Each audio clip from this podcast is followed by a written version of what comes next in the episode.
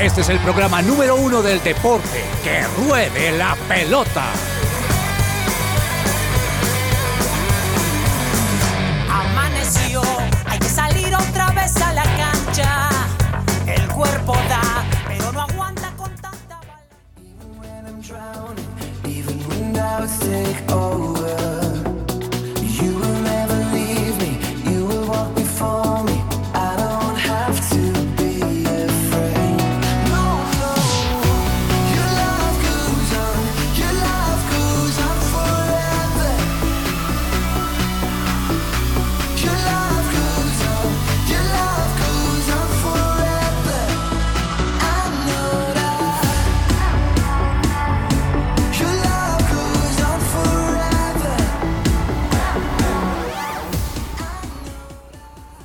Queridos oyentes, muy buenas tardes, bienvenidos a Que Ruede la Pelota. Hoy es martes 27 de febrero, 12 y 4 del mediodía. Gracias por acompañarnos en este día donde hablamos también de deportes aquí en su presencia radio. Doña Joana Palacios, muy buenas tardes, qué rico verla, ¿cómo le ha ido?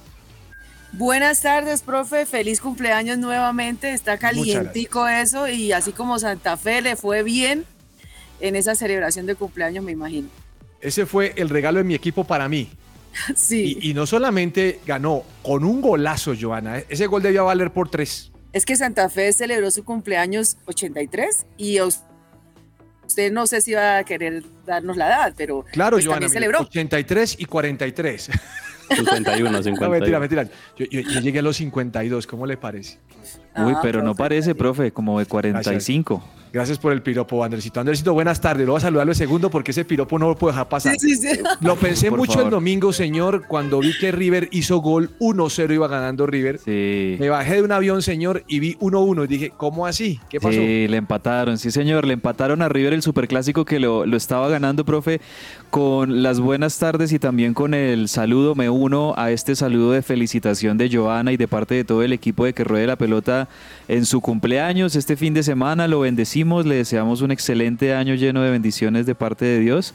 Y sí, profe, eh, un fin de semana muy movido en materia deportiva, eh, hablábamos el lunes, hablábamos ayer del el, el empate de River y Boca en el Superclásico que creo yo que le sirve a ambos y le sirve sobre todo como para eh, que no los molesten ni a De Michelis ni a, ni a Martínez en, en los bancos correspondientes y puedan seguir haciendo su trabajo. Y, y nada, profe, también muy conectados con la participación de la selección Colombia femenina. Estuve viendo el partido contra Brasil, un partido desafortunado me parece en el planteo de Marsiglia. Lo comentábamos ayer también. Y bueno, con la esperanza, profe, porque hoy nuestras mujeres de la selección Colombia femenina se juegan ese paso a la siguiente ronda y con mucha confianza y mucha fe creemos que les va a ir bien hoy. Hablaremos de eso, señor Cabezas. ¿Sabe, cuál, ¿Sabe qué partido me vi el fin de semana? Que también lo recordé a usted, Cabezas. Sí, profe. Independiente Racing, me lo vi. Me vi el, El segundo tiempo. clásico de Avellaneda estuvo, estuvo Qué caliente, estuvo movido en la cancha de, de Independiente y el equipo de Carlos Tevez, que venía siendo líder en su zona y que venía jugando realmente bien, pues tropezó ante el Racing de nuestro querido Juan Fernando Quintero, que la verdad la está rompiendo, lo está, lo está haciendo Muy muy bien, bien, muy bien. se está no, destacando mucho en, en Racing. Bueno, señor, no sé cómo saludar a Jair, Joana, después de lo que nos dijo la semana pasada, no sé. Sobre todo cuando ya sacaron a Bodmer, o más bien renunció. Don Jairzinho, ¿cómo le ha ido? Le quiero aclarar que no fue culpa nuestra que haya coincidido en los tiempos en que no ha obtenido resultados. Bueno, profe, desafortunadamente ya se, ya se fue con, con las buenas tardes. Espero que, que haya pasado un buen cumpleaños, profe. Y ahí les el mensaje, ¿no? Que ojalá el regalo de este año sea la décima, ¿no? Ahí le estoy mandando como eh, muy Buenos buena- deseos. Sí, buenos deseos. El problema es que en su fuente yo veo agua dulce y agua no, salada. no, no, no, no, no, no, no, no, no, no, no. También tengo muchos amigos de Pues ya Independiente la Santa décima, Fe. pero que al DT de Santa Fe para que después... no, sí, para que después tenga, diga que, que, que no, Tenga que no ganó, que por. No, Pero después de ser campeones lo podemos eh, entrevistar. Profe, ¿no? Por el lado de Atlético Nacional, pues interino Juan Camilo, Juan Camilo Pérez. Mañana podrá dirigir el partido de la Libertadores porque tiene licencia pro. Fue uno de los primeros entrenadores en obtenerla en, en Antioquia. No le ha ido nada bien y del posible reemplazo de Bodmer se habla mucho de la llegada de de Pablo Repeto, aunque eh, ahí le voto el dato que es de la misma línea de Jorge Almirón, de ese mismo grupo inversor que Ah, desangraron no. el equipo hace un par de años. Entonces, complicado. No me diga. Lo dice un hincha, o sea, Sí. hay que creerle. Sí. Cuando lo dice un hincha, créale. Doña Camila, muy buenas tardes, jovencita, señorita. Es que ella es muy joven, hay que saludarla así. Obviamente, ¿Cómo le ha ido? profe. profe, buenas tardes a todos en la mesa, también a los oyentes y obviamente a ti, profe, feliz cumpleaños. Yo Muchas no tuve eh, el placer de felicitarte en tu cumpleaños, así que No, feliz cumpleaños, profe. Para todos los que no llegó mensaje por escrito, les toca traer un ponqué, le doy la dirección ya mismo. Eh, ponqué lo recibo de 2 a 4, no hay ningún problema, Camilita. De una, profe, ahí se recibe la dirección. Bienvenida, doña Camila. Comenzamos así, que ruede la pelota. Celebra la pasión del fútbol con un buen café. Coffee and Jesus presenta Hablemos de fútbol. Hablemos de fútbol. Devenir champion du monde de football. Devenir champion du monde de football. Devenir champion du monde de football. ¿Y sabías que si tienes un hijo en condición de discapacidad es probable que te den la pensión anticipada de vejez? Pues para más información de este tipo, de cualquier duda con respecto al tema pensiones, puedes agendar una asesoría gratuita con el abogado Manuel Santos, especialista en este tema de pensiones. Puedes comunicarte al número 301-459-5697, lo repito, 301 459-5697 con el especialista en pensiones Manuel Santos. Bueno, muy bien. Eh, ¿Les parece bien si comenzamos hablando de fútbol colombiano? Sí, señor. Sí, señor. Mm, muchas gracias. Pues a primera hora Santa Fe jugó contra el con Boyacá Chico en un partido, eh, pues donde es la plaza que siempre ha sido compleja para Santa Fe. Y, y ese- esos equipos jóvenes corren todo el tiempo, esos equipos jóvenes eh, no se cansan. Y hombre, me parece que Boyacá Chico, haberle ganado a Boyacá Chico allá tiene su mérito. Eh, recordemos que Millonarios no pudo con Patriotas por la plaza y también allí perdió Junior porque es una plaza fuerte. Y afortunadamente anoche Santa Fe, que alcancé a ver el primer tiempo, eh, mostró un juego diferente. Sabe que me estoy dando cuenta, Joana, que cada vez se está acoplando un poco más Santa Fe, cada vez como que le está entendiendo el ritmo y ha encontrado en esa defensa de tres una cosa interesante y es que le permite atacar con los dos laterales que en, este momento salen más, que defienden y me parece que Santa Fe ha encontrado al- uruguayo y ha servido, pues se, se ven frutos, ese triunfo se ve y son tres punticos que sirven en la tabla. Tres puntos que sirven, profe, y lo como usted lo dice, como que él vaya articulando esas fichas que tiene Independiente Santa Fe para mostrar eh, pues el buen juego, el buen juego que, que- que está esperando el equipo cardenal, por supuesto, y sobre todo, profe, esa proyección, ¿no? Porque pues, o sea, ya hemos hablado de procesos y todo, y se espera mucho de este Independiente Santa Fe. Hay que decir que Hugo Rodallega marcó el primer gol de- de- a través de punto penal, después empató eh, Boyacá por intermedio de Henry Plazas al 59 y Francisco Chaverra se marcó un golazo en el minuto Golazo. 78 para darle la victoria al equipo cardenal. Muy buen triunfo de Santa Fe eh, y que va reviviendo el equipo, ¿no, profe? Le va- lo va motivando para, para lo que viene y obviamente para que marque diferencia en los primeros lugares de la tabla. Profe. Segundo gol que marca, que marca este hombre, recuerdan que había marcado uno desde mitad de cancha contra el Envigado, muy bueno, y es un segundo golazo que se manda. Sí. Eh, antes que me digan cualquier cosa, cabezas, a ese man hay que comprarlo. Espero que Méndez por fin se meta la mano al drill y compre a ese jugador, porque ese jugador lo compran y seguro que lo vende al fútbol exterior. Seguro, seguro. Promete muchísimo este joven talento Chaverra. Y antes de que sigan hablando de, de Chaverra y del golazo, porque es bueno también describírselo a los oyentes, sí quiero, profe, destacar, mire lo importante que es la presencia de un jugador de jerarquía y de peso con su apellido en un equipo de fútbol y me refiero a Hugo Rodallega.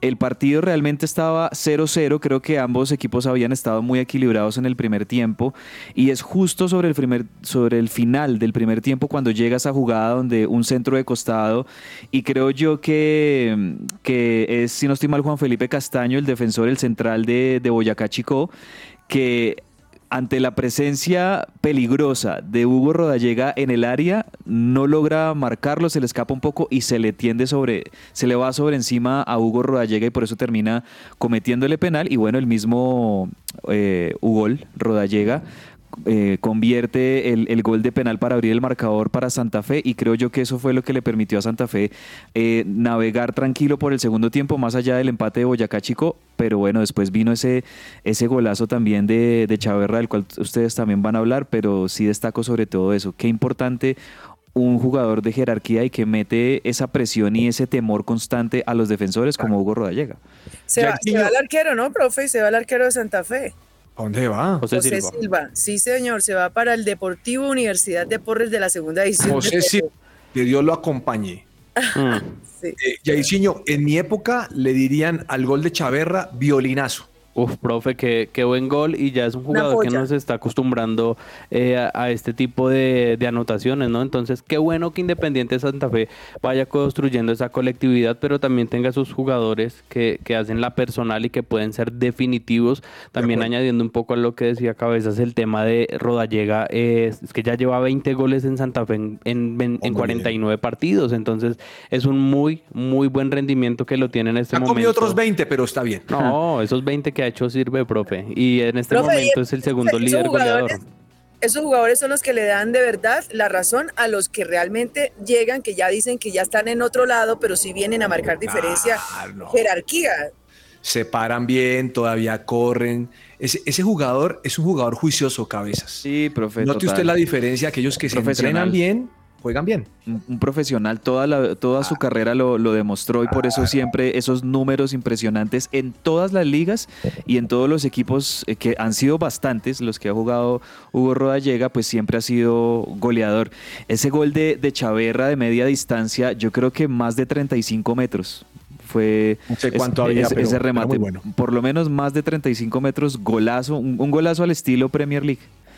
Bueno, muy bien. Bueno, señores, a segunda hora, no sé cuál fue la polémica, Jairzinho, pero ganó Cali, perdón, perdió Cali Tolima. 2 contra Tolima.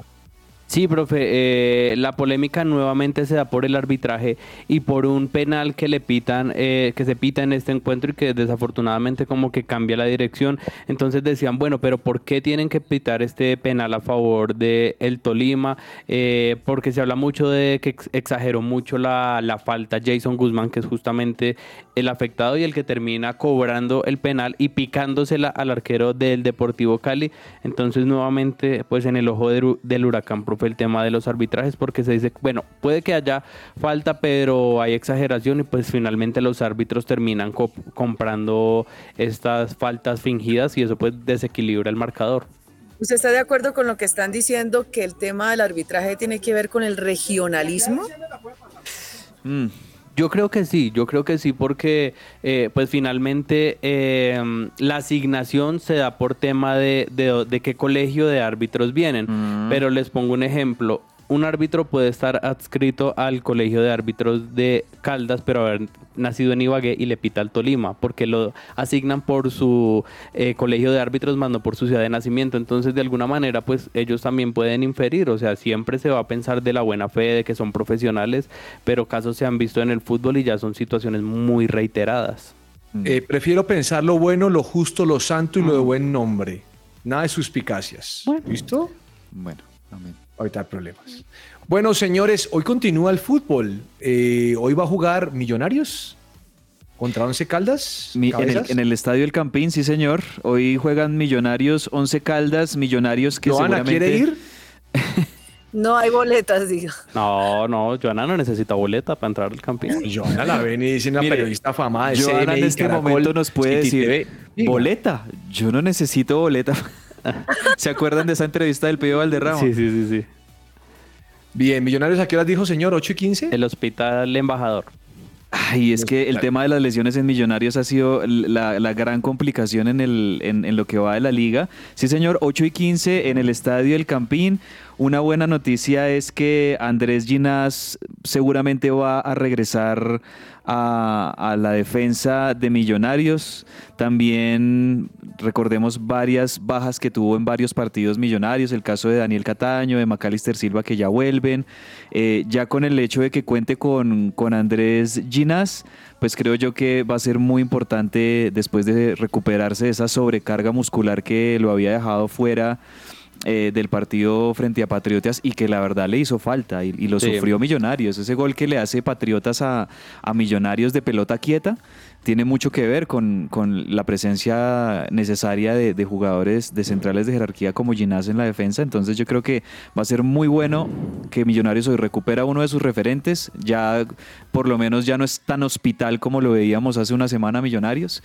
Y esta noche con la responsabilidad de ganarle al Once Caldas en el Campín porque ya lleva dos partidos consecutivos perdidos. Y otro, otra baja sensible que tiene Millonarios es la de Jorge Arias, también en esa zona defensiva. Entonces, se complica mucho este tema en Millonarios porque ya es reiterativo y yo acá lo dije desde el semestre pasado, iniciando eh, el segundo semestre del 2023, que Millonarios se tenía que reforzar para la Copa Libertadores, porque una cosa es pasear acá en Colombia y ganarle a Patriotas, ganarle a Once Caldas, ganarle, no sé, a equipos de media tabla, pero otra cosa ya va a ser en Copa Libertadores y como y si como lo han dicho los jugadores quieren representar bien al país, pues necesitan un- una nómina de lujo y desafortunadamente no la tiene y ahora tiene muchos jugadores lesionados.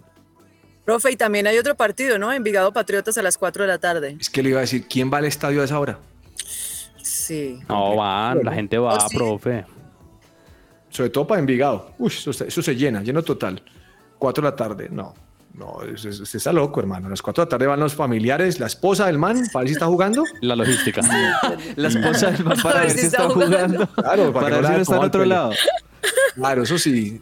Bueno, eh, Cabezas contó ahora que Colombia juega esta noche en la Copa de Oro, Sí. eh, que está, está en Estados Unidos. Argentina le ganó a República Dominicana, pero la sorpresa es que México le metió la mano a Estados Unidos 2-0, Oiga, ¿no? profe, y con dos golazos. Estaba viendo el resumen de este partido entre México y Estados Unidos y tremenda, tremenda sorpresa esta victoria de la selección mexicana sobre Estados Unidos.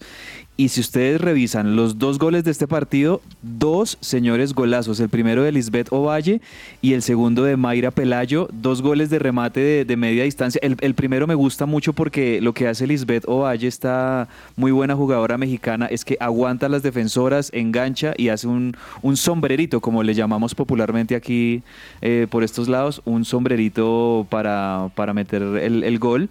Y el otro, pues un muy buen remate de fuera del área. Hemos visto varios goles en esta Copa de Oro femenina de goles de, de remates de fuera del área. Se les le están pegando harto de, de- de afuera la- las jugadoras. Ojalá que hoy sea también el caso de Colombia, que le peguemos de afuera, porque en el partido contra Brasil ni un solo remate de casi que ninguno ningún remate de Colombia recuerdo haber registrado en ese partido. Profe, y sabe algo, algo bueno, perdóname, Joa, sobre este tema de México y Estados Unidos, es que siempre ha existido, pues conocemos esa rivalidad, tanto en el Rivalidad. equipo masculino como femenino, pero en el equipo femenino se ve esa superioridad por la inversión que han tenido y que las logren derrotar, pues habla muy bien de las mexicanas y justamente una de esas eh, jugadoras femeninas referente, que, que Cabezas la tiene bien referenciada, que es Alex Morgan, Ujú. dice, ni México ni CONCACAF son los mismos que hace 14 años. Lo de hoy de México es producto de su liga y de lo bien que se están haciendo las cosas. Entonces, un ejemplo para seguir acá en Colombia, porque talento hay, como dicen, pero falta Ale- apoyo. Alex Morgan, toda una dama también en sus declaraciones, ya igual Calma, una, calma, cabezas. Quiero evitar problemas en este programa hoy. Cálmese tranquilo.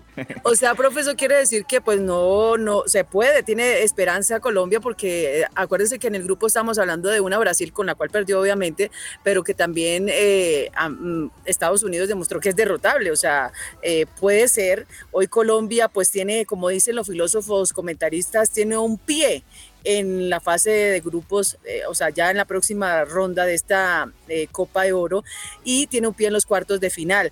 Eh, lo bueno del equipo colombiano es que esa fue esa victoria, ¿no? La goleada 6-0 frente a Panamá, que le da una diferencia de gol de más 5 Ujú. y eh, pues tiene la oportunidad. Ese partido será hoy a las 7 de la noche, se enfrentará a Puerto Rico y bueno, tiene opciones eh, para poder seguir en, este torneo la selección Colombia femenina. Tienen, tienen mucha motivación, profe.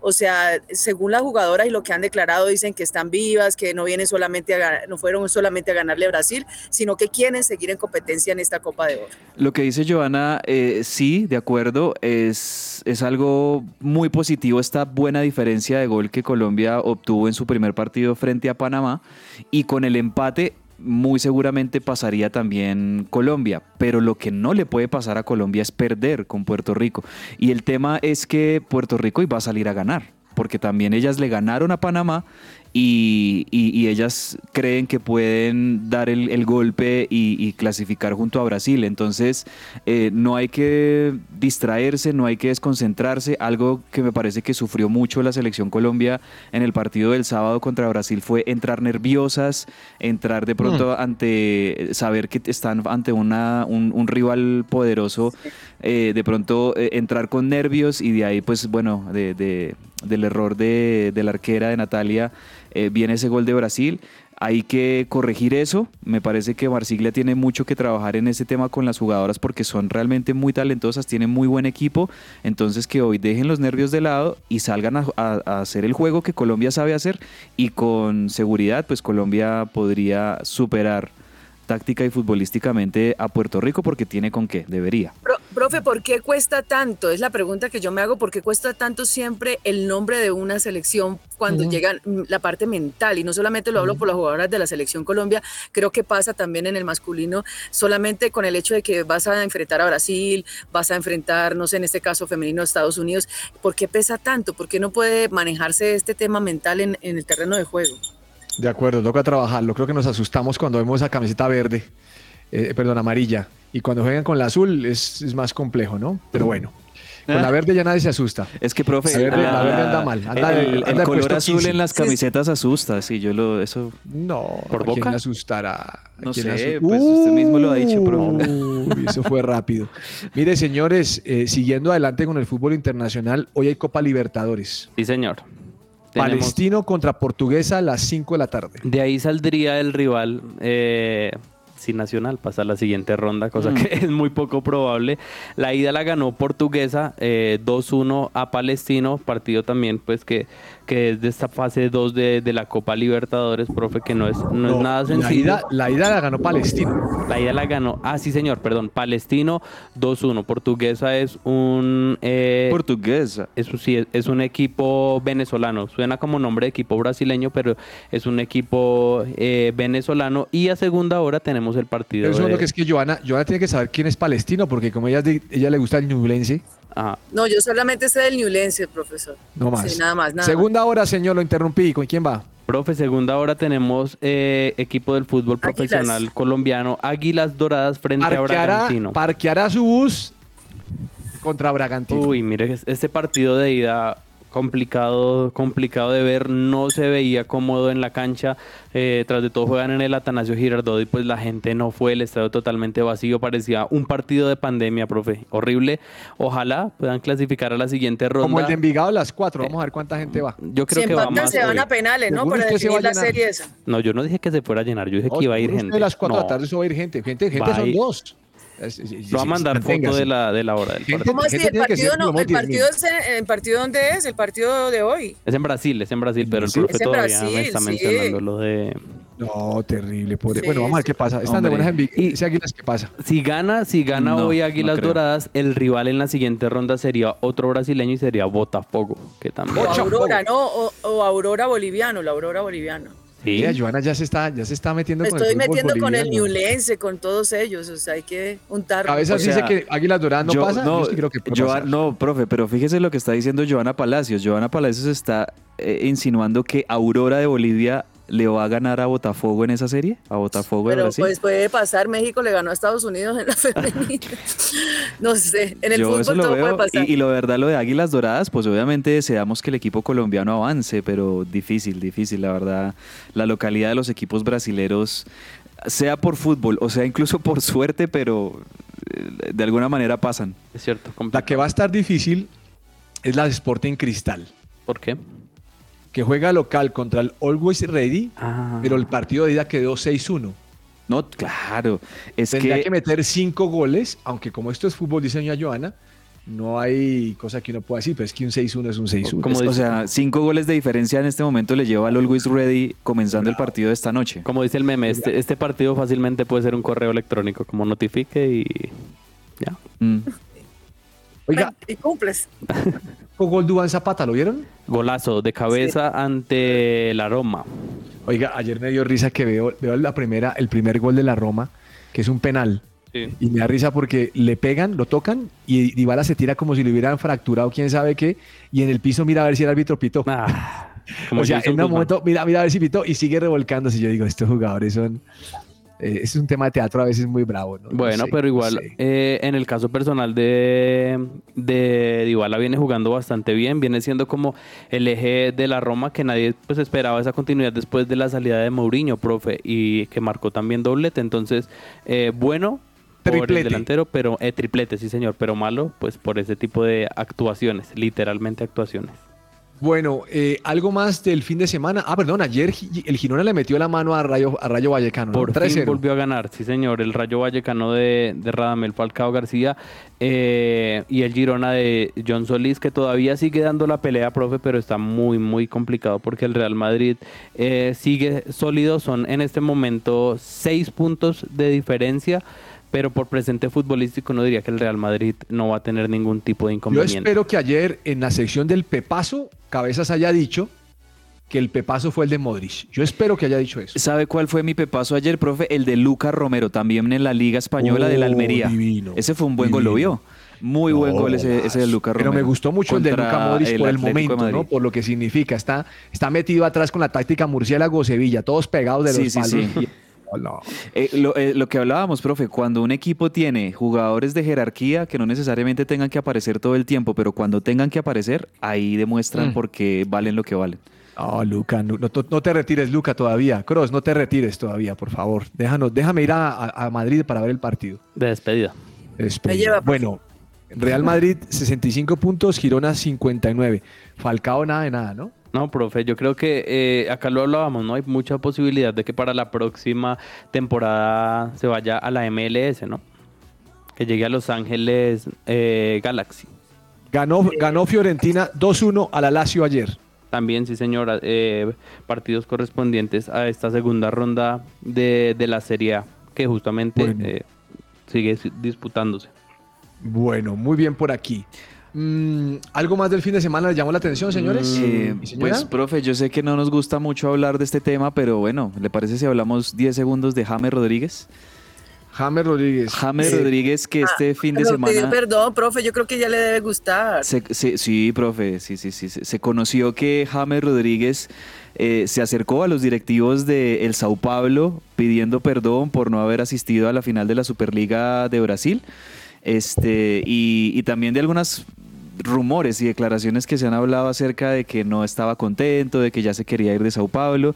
Pues lo cierto es que el mismo entrenador del Sao Paulo, Maurici Ramalho, eh, salió a decir, bueno, no, no, no podemos dejar que un crack como James, Rodrigo, eh, como James Rodríguez se nos vaya y, y ya parece que se han solucionado como esas tensiones y quedó inscrito James Rodríguez para participar con el Sao Paulo en el torneo paulista, que de hecho mañana arrancan a las 7 y 30 de la noche va a estar jugando Sao Paulo, entonces bueno, perdonado James Rodríguez. No, y, y hay que sumarle, hay que sumarle algo importante al hombre que puede ser muy agrandado lo que sea, pero el tipo eh, seguía entrenando, o sea, que su disciplina nunca se alejó de ese compromiso profesional y seguía entrenando y bueno, y se arrepintió. Yo creo que vio el panorama como oscuro, diría, bueno, y si yo me voy de acá no veo que nadie ofrece, Que lo ¿para dónde reciban me en voy? el Tolimita o Digo, no sí, sé, esperemos un tiempito, dejemos a ver cómo pasa la cosa, voy, voy a hacer unos, unas jugadas mágicas porque es muy buen jugador, porque cuando él la tiene clara y pone el pase o el gol, o sea, él la tiene muy clara.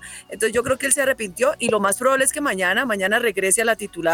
Entonces, e incluso el técnico, como lo decía ahí Andrés, eh, pues resaltó la parte técnica del jugador, es un gran jugador y, y esperando que mañana ya sea incluido en esa nómina. Se, se van a enfrentar con el Inter de Limeira en condición de visita y hay que recordar que Sao Paulo está en la segunda casilla del grupo D a solo tres puntos del líder sino, con un partido menos. Y Y- si y, me profe. apuran, le digo que el titular de la selección Colombia tiene que ser Juan Fernando Quintero. Por el momento que, están viviendo, sí, Juanfer está realmente exponiendo como siempre, eh, o como lo, lo lo vimos en sus mejores épocas en el Medellín, en el Porto, en River, eh, ha estado exponiendo un muy buen juego en este momento en Racing de, de Avellaneda, ganando el, el clásico contra Independiente este fin de semana. Si hablamos de momento, pues el 10 debería ser Juanfer Quintero, pero la verdad es que, y lo que quería decir con esto, complementando lo de James, es que James en Selección Colombia todos sabemos lo que significa, lo que, lo que es siempre para la Selección Colombia, lo que da también James Rodríguez en selección, entonces me parece algo muy positivo que se haya arreglado con el Sao Paulo y que se mantenga jugando, que se mantenga en ritmo porque, porque la Selección Colombia necesita James, siempre. Bueno, eh, ¿algún tema adicional quieren hablar ustedes en este punto o ya podemos cambiar de sección?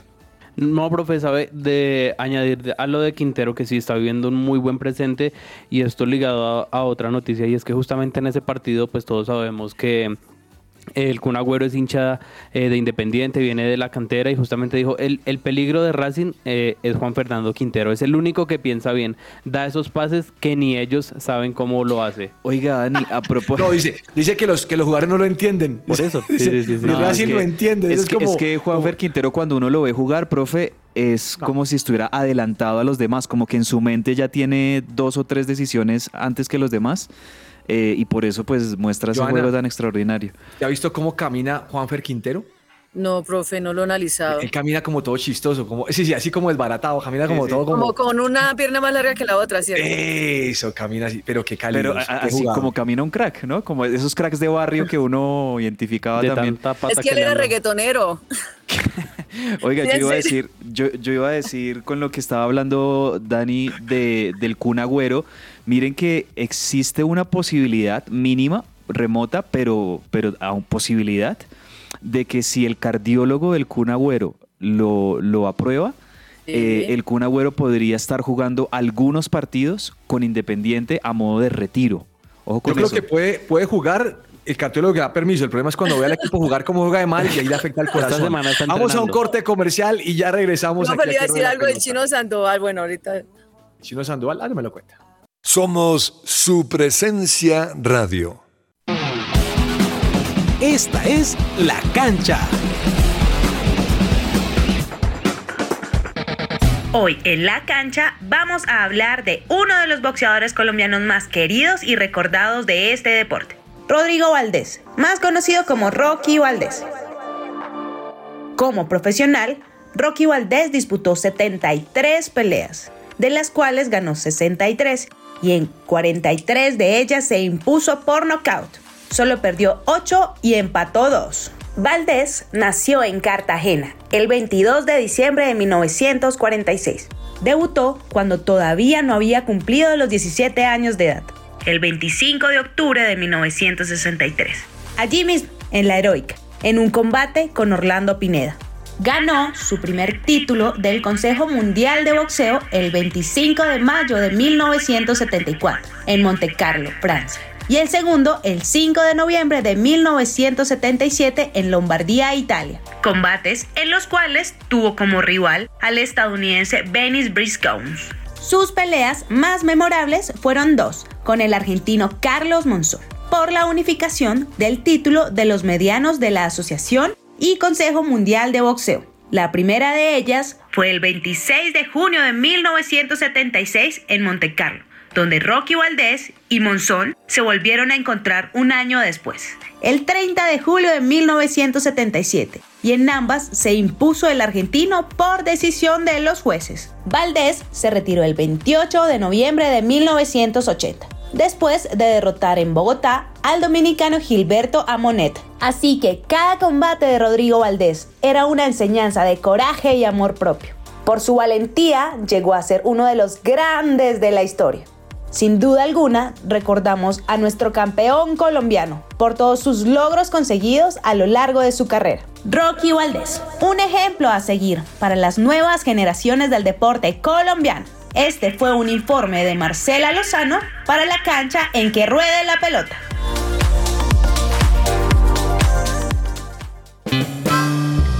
Insólito.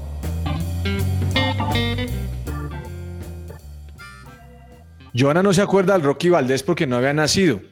Joana el 74 no Claro. es. Ella es como el Las 83. películas, las películas, profe. No más. El cartagenero, oiga, eh, de, los, de los buenos deportistas que, que dio la, la heroica, el cartagenero Rocky Valdés, y que en paz descanse porque él falleció hace unos años, en el 2017, a causa de un infarto. Bueno, eh, insólito, Jairzinho, ¿qué tenemos? Profe, insólito lo que ocurrió en el fútbol de Qatar, donde vivimos el Mundial del año 2022, pero resulta, profe, que en la liga, en los últimos partidos, en el último partido, el presidente del Al-Wakra se metió a la cancha directamente a protestarle al árbitro por un penal que había pitado. Entonces, impresionante lo que se ve, profe, porque no solamente entra el presidente con todas sus túnicas y como van vestidos de ellos, sino iba también con el guardaespaldas. Entonces, ¿qué quería decir? Como eh, o cancela el penal o qué, pero muy, muy insólito que pase todavía esas cosas en el fútbol profesional. No, y es que lo hubieran visto, Dani, o sea, todo así es, parece un cuchito Sí. con la túnica, todo peleado como el abuelito que salió allá y dijo, no, ese penal no es, y o sea, no, o sea, eso pasa nada más allá. Bueno, señora Joana Palacios, ¿tiene algún insólito? Bueno, esto lo puedo tomar como un insólito, lo del chino Sandoval, Luis Sandoval, negocia con el Deportivo Cali la rescisión de su contrato que vence el 30 del 06, pero el delantero pues denuncia amenazas contra él y contra su familia. Dice que el sábado su carro fue vandalizado en vía pública y según la versión pues no... eh, tiene ausencia los entrenamientos que, que posteriores en el Deportivo Cali y pues esto me parece también un poco insólito en ese sentido de, de que pase en el fútbol colombiano porque ya hablamos de unas amenazas a nuestro querido amigo técnico Bonner y ahora al chino Sandoval. Eh, le está dando la razón a Jorge Luis Pinto. Mm. Sí. Señor Cabezas, su insólito, ¿cuál Eh, es? profe, en, los- en estos últimos días el tema arbitral en Colombia ha estado pues a la orden del día en lo noticioso deportivo y, y la verdad lo que me parece insólito, ayer se conocieron ya los audios del VAR en este partido pues muy polémico con ese gol de- del Junior que le convalidó el VAR en el empate 3-3 contra el, el Pereira. Y se conocieron los audios de la conversación del central del, del partido de Andrés Rojas con sus compañeros en el VAR y lo que me parece insólito es esa gritadera, es esa... eh, Uno dice una cosa, otro dice otra cosa, eh, uno no se entiende con el otro, uno tiene una mirada de la jugada, el otro tiene otra mirada de la jugada y por tanto ruido que hay, como que terminan tomando esas decisiones. La verdad me parece, y perdón la expresión, pero lo del arbitraje y el VAR aquí en Colombia en algunos partidos, como en ese caso, es un mamarracho total. Y a- a- asúmele el insólito ese, que es más insólito todavía de lo del arbitraje, es las declaraciones del presidente de la Federación Colombiana de Fútbol, Ramón Yesurún, hablando del arbitraje. Mm. Ratificó y dijo, respaldo el trabajo de Imer Machamo- eh, Machado y confirmo su continuidad como jefe de los árbitros. Dice, Machado es un empleado nuestro y es un hombre que se que trabaja muy bien, un hombre serio. Entonces dice, yo pregunto qué responsabilidad puede tener una persona por un eventual error de interpretación arbitral. Y dice que el arbitraje de Colombia, comparado con otros lugares en el mundo, es un arbitraje muy, pero muy bueno. No, insólito. Todo lo que tiene que saber más allá de la pelota.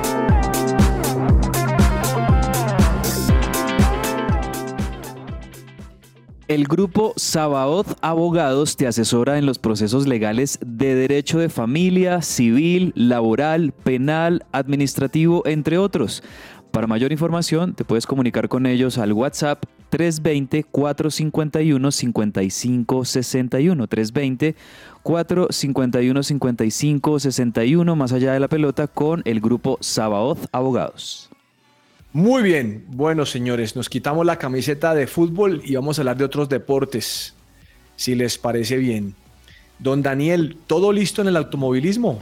Sí, profe, ya va a arrancar por fin la gran temporada de, de la Fórmula 1. Arranca justamente. Como le dicen, la carpa, la Fórmula 1. La gran carpa. Sí, la gran carpa, como se le conoce a este deporte, y con la expectativa de cómo se va a desarrollar esta temporada en el- con ese primer premio, que es el Gran Premio de Bahrein, Checo Pérez, Verstappen, mejor dicho, ya todos los eh, corredores están listos, y es que el mexicano Sergio El Checo Pérez es el subcampeón actual del mundo de la Fórmula 1, profe, y, y tiene todo, entonces ya hemos visto los tests, ya hemos visto eh, la presentación de, de los carros, así que solo resta esperar porque arranque esta temporada de la Fórmula 1, profe, y lo que hemos dicho siempre acá, ¿no? Es muy interesante que, que sobre la marcha ellos manejen esos cambios que mejoran la competencia, así que muy expectantes por lo que va a ser, y más que hace poco se lanzó la nueva temporada de Drive to Survivor, ¿no? Entonces esto como que es antesala a lo que será la competencia de este año. Drive to Survive, sí. Joana, ¿le Survive. gusta la Fórmula 1? Sí, me gusta, pero lo que no me gusta es que pasaba como en la Liga Española, que siempre era el Real Madrid y el Barcelona, y aquí Verstappen siempre es el mismo. Bueno, muy bien. Eh, señor Messier Cabezas, cuénteme qué ha pasado en el ciclismo. Profe, quiero hablarle de nuestro querido Nairo Quintana, que volverá a, competir en Europa por el amado y odiado por muchos el Movistar Team, ¿no? Porque bueno, pues muchos sabemos que en ese equipo español Nairo ganó en su momento el Giro de Italia en el 2014, ganó la Vuelta a España 2016, estuvo dos veces en el segundo lugar detrás de Chris Froome en el Tour de Francia, muy cerca también de, de ganarlo. Y pues es un equipo que sabemos le ha dado alegrías al colombiano, el colombiano le ha dado alegrías a ese equipo, pero también sabemos que de pronto han habido episodios y cositas ahí que no nos han gustado mucho con respecto al manejo y al trato que le han dado a Nairo como líder y no tan líder en ese, en ese equipo, pero bueno, hay que decir que Nairo Quintana que estuvo, eh, tuvo COVID, tuvo COVID-19 en, en días pasados Nairo, pues regresa a las carreteras en Europa y bueno, Dani, seguramente vamos a estarlo viendo a Nairo compitiendo muy próximamente. Sí, él iba a correr la competencia o Gran Camino, la que se corrió este fin de semana y que, bueno, la semana pasada, y que terminó con el podio de Egan Bernal, pero por el COVID no pudo competir, pero justamente va a volver en una competencia que conoce bastante bien y es la Vuelta a Cataluña, que ya la supo disputar Y la ha ganado. con el Movistar que la ganó e incluso fue como ese gregario de lujo para Alejandro Valverde en el 2018. Entonces es una competencia que ya conoce, ojalá pueda volver en la mejor forma física porque pues estas secuelas del COVID y más para deportistas de alto rendimiento son complicadas. Lo lamentable para Nairo es que salió del top 20 del ranking UCI de la Unión Ciclista Internacional. El mejor colombiano, hay que decirlo, fue Santiago Buitrago en el puesto 43.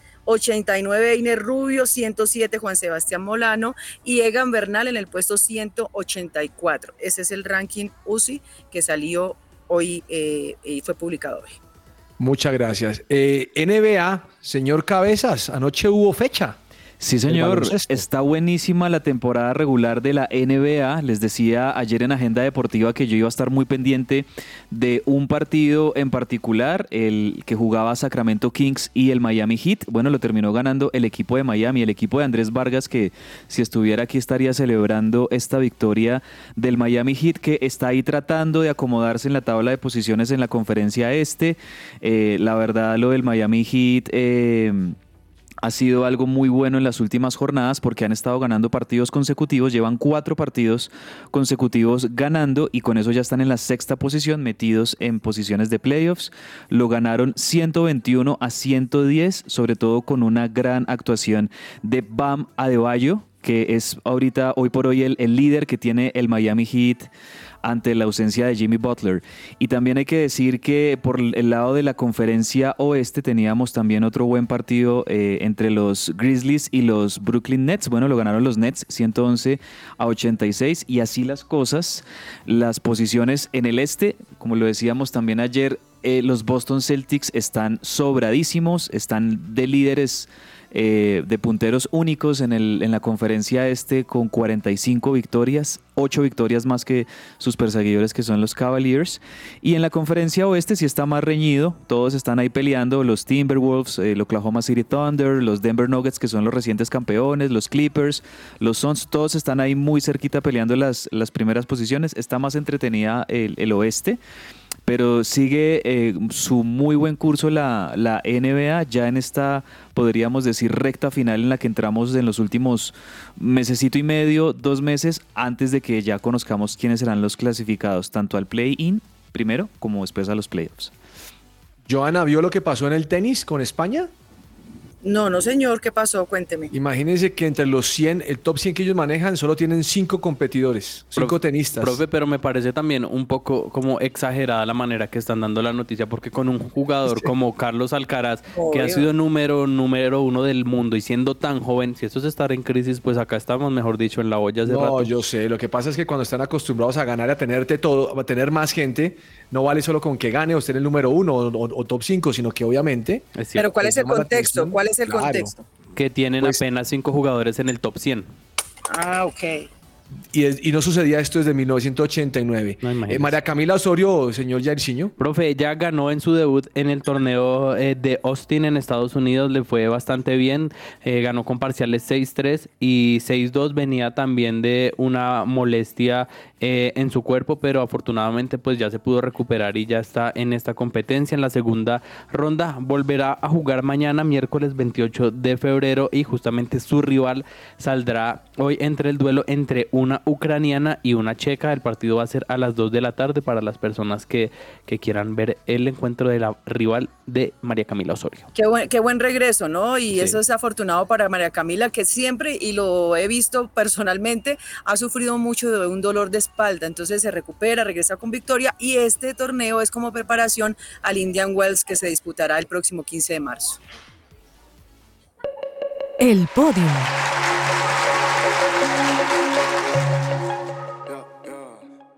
Bueno, muy bien, don Jairzinho, su podium para hoy. Profe, le quiero dar el podium a Lionel Andrés Messi porque es un crack de, en la cancha y fuera de ellas, pero algo que me pareció muy particular. ¿Qué pasó, profe? ¿Qué va a decir? Que lo vi que... Pensé ¿no? que se iba a caras. acordar de la jugada donde tiene un hermano en Cristo caído y le pasa por encima con balón y Ah, todo. sí, o sea, yo se la conté, yo se la conté. No, pero- Lo que pasa es que yo no había no. visto el, yo no había visto el video, lo vi, lo vi hasta fin de semana, pero déjeme ser feliz. Lo vi y dije, este Messi es una caspa, no le ayudó al hermano caído. no, es un genio. ¿Cómo pasa esa pelota por encima del jugador? No, Entonces, bueno, imagínese este, no. Y justamente, Eh, profe, le, no sé si le usted le va a dar el podio al, porque uno abre la aplicación de 365 y ve superclásico argentino, superclásico. Partido que queda 1-1 más, no, güey. es- y estuvo Pero- flojón, flojón. No, no, no, no hablemos Profe. de superclásico. No, señor, interrumpí. Gracias, profe. Eh, no, el podium es justamente para Lionel Messi porque hizo otra acción no justamente con el balón, sino le sopló, le vamos a decir, a su- al arquero de, de su equipo, Calendar, eh, dónde tirarse. ¿Por qué? Porque este fin de semana jugaba el Inter de Miami junto o ante Los Ángeles Galaxy y el penal que habían cometido lo cobró Ricky Puig, que lo conoce justamente en el Mm. Barcelona y Messi le dijo, tírese a este lado, tírese a este lado y le señaló a la izquierda, el arquero se tiró y efectivamente ¿Lo tapó? eh, tapó el penalti. Wow. Entonces, eh, podium para Messi, que es, ese es el líder también fuera de las canchas, no solo con el balón. No, al entrenador de arqueros. Profe, Doña Joana, dígame su podium, por favor. Bueno, yo le voy a dar el podio, el primer lugar, y esto tiene que ver con el festejado en nuestro programa Que Ruede la Pelota. Le voy a dar el podio a Chaverra por ese golazo y Eso. por la celebración de los 83 años de Independiente Santa Fe y de nuestro querido profesor a sus 40 años. Eh, 52. 52. Joana, Ay, gracias. pero yo estoy ayudando y usted no deja Gracias, gracias. Señor Cabezas, cuénteme su podium. Profe, este podium es podium simbólico, pero también es literal y quiero hablar de nuestro Egan Bernal, que de verdad eh, me llena muy y, y sé que a muchísimos colombianos de mucha alegría que haya obtenido, como lo mencionábamos ahorita con Daniel, el podio en esta carrera en, en España, el Gran Camino allá en, en España. Además, porque este podium que obtiene Egan, ¿saben desde cuándo no se subía a un podium Egan Bernal? Precisamente desde la victoria en el Giro de Italia en el 2021. ¿Se acuerdan esa imagen de Daniel Sí. Felipe Martínez animándolo, subiendo una montaña y, y haciéndole a la postre después ganar el Giro de Italia? Bueno, pues nuestro campeón del Tour de Francia 2019 y Giro de Italia del 2021 vuelve a meterse en un podium y, y cada vez sigue generando buenas sensaciones. Ya, ya habíamos eh, informado también que en el Tour Colombia que se disputó hace unas semanas aquí en, Colo- en, en Bogotá y bueno, en varias eh, carreteras de, del interior del país quedó dentro de los cinco primeros y ahora que esté en este podium junto al prácticamente el mejor ciclista del momento, a Jonas Vingegaard y al francés Lenny Martínez, tiene mucho de, de, de- de qué celebrar y, y nos promete y nos da mucha esperanza de lo que puede llegar a ser Egan Bernal este año. Oiga, mire, eh, dejé pasar un insólito que tenía aquí. Y, y es el insólito en un partido de baloncesto entre Chile y Argentina, que tiene que ver con AmeriCup del 2025. ¿Sabe qué apareció en la cancha? ¿Qué pasó? En, el- en- en el- en el- en la cancha de baloncesto. Un perro, un perro con un Ah. baloncito. Oh, ¿Y qué le hicieron, profe? Lo... No, no, no, no. eh, tampoco lo vieron, pararon el partido. Pero ¿ustedes han visto cuando los perros se meten en las canchas? Sí. La pregunta es, ¿cómo hace un perro para meterse en una cancha? Yo todavía no entiendo. Y muy raro, profe. Pues de pronto busca un espacio abierto para poder Le libre. dejan alguna puerta abierta. Entonces, si tiene tiempo, búsquese el video, que es que es muy simpático. Profe, hoy tenemos tarjetazo, ¿no? No, pero ¿a quién le quiere sacar? Porque con ese genio santanderiano. Es que yo, yo lo admiro, lo respeto, incluso diría que mejor ¿A dicho, mí? cada vez que lo veo, Uy, pero- espere que termine la frase. Cada vez que lo veo digo yo no, o sea, eh, de verdad me quito el sombrero porque es un gran técnico y estoy hablando de Ah, no, no soy yo, no Guardiola, soy yo. de Guardiola. Entonces esta vez creo que se lleva un tarjetazo o en el podio, no sé si lo podemos meter como en un tercer puesto, porque le restó importancia a la Copa de la Liga de Inglaterra. O sea, tampoco, tampoco, Guardiola. Yo sé que lo has ganado todo también y te admiro y todo, pero pues digo que no, que ahí le habían enseñado que esa Copa de la Liga no tenía tanta importancia y que de verdad, pues dijo, dijo Liverpool, ah, bueno, dice aquí, espere, le digo, lo, lo que he pasado hoy es una absoluta locura, estas cosas, bueno, eso, lo- eso fue lo que dijo Klopp, pero espere verá lo que dijo Guardiola, porque realmente dice, recuerdo que cuando llegué al City, Brian Kidd me dijo, la Copa de la Liga no le pongas atención, juega con los jóvenes, a nadie le interesa. Sir Alex Fer- Ferguson decía que no le importaba, no sé qué cambió en los últimos años. O sea, le restó importancia a la celebración de Luchito con Jorgen Klopp y todo, tampoco Guardiola. Vamos a un corte comercial y ya regresamos aquí a que ruede la pelota. Su presencia radio. Agenda deportiva. Se me va a salir el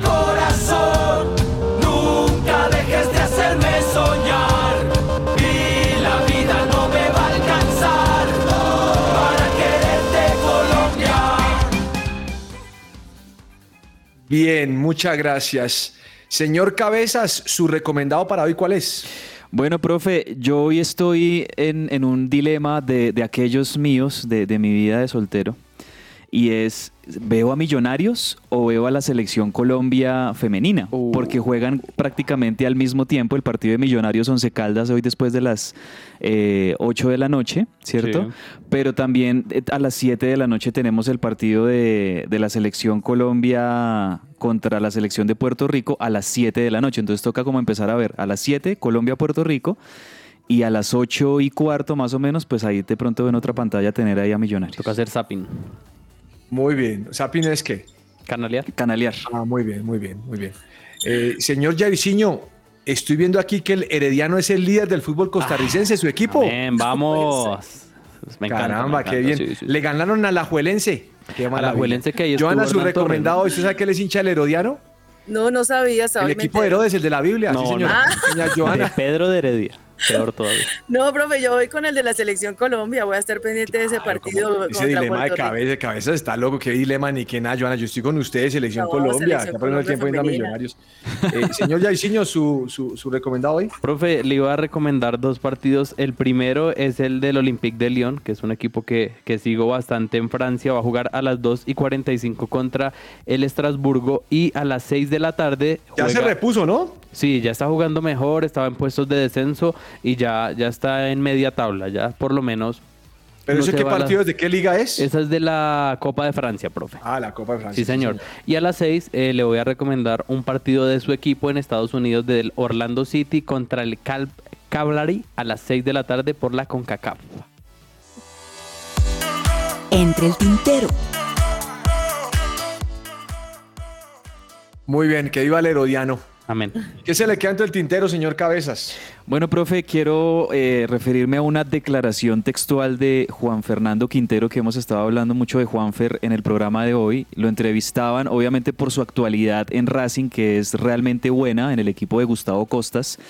Y bueno, elogiando el trabajo que está haciendo Gustavo Costas en Racing, pero también recordando lo que fue tener como técnico a Marcelo Gallardo. Y abro comillas, porque esto lo dijo Juanfer, dice, Marcelo Gallardo no tiene comparación, cambió mi vida, cambió mi fútbol, no tiene comparación, es una persona muy especial en mi vida, ni siquiera es mi amigo, yo le digo padre porque mi hija le dice abuelo. Así de, de unida y de, lindo, y de cercana. lindo. Es, es- es- es que es la familia River Platense, ustedes saben. Pero pues así de unida y cercana es la relación entre Juanfer Quintero y, y- y Marcelo Gallardo. ¿Cómo fue que dijo, Joana? Ah, profe, yo qué Hágale, hágale, hágale que me qué el alma. lindo, qué lindo. Eh, mira. Joana, ¿qué se le queda entre el tintero? Profe, pues a propósito de- del hincha que acabo de hablar de Atlético Nacional, le cuento, le tengo noticias, podría ser el reemplazo de Bonner un técnico español. Y este hombre ha tenido una exitosa campaña en el fútbol de Ecuador, dirigió en la Liga de España, eh, también pasó por eh, un proceso independiente del Valle y también se consagró con el Nacional de Montevideo. Les hablo de Miguel Ángel Ramírez, es el actual técnico del Sporting de Gijón de la segunda división y podría ser el nuevo técnico de Atlético Nacional. Ahí la única diferencia es la plática que está cobrando, Ay, Dios. pero ya tiene conversaciones con el club. ¡Qué lindo! Señor Jair, ¿cómo le va a usted? Última noticia. Profe, última noticia, mencionar que a Dani Alves lo retiraron de las leyendas del Barcelona, esto en medio de la página web, también de las sedes del club.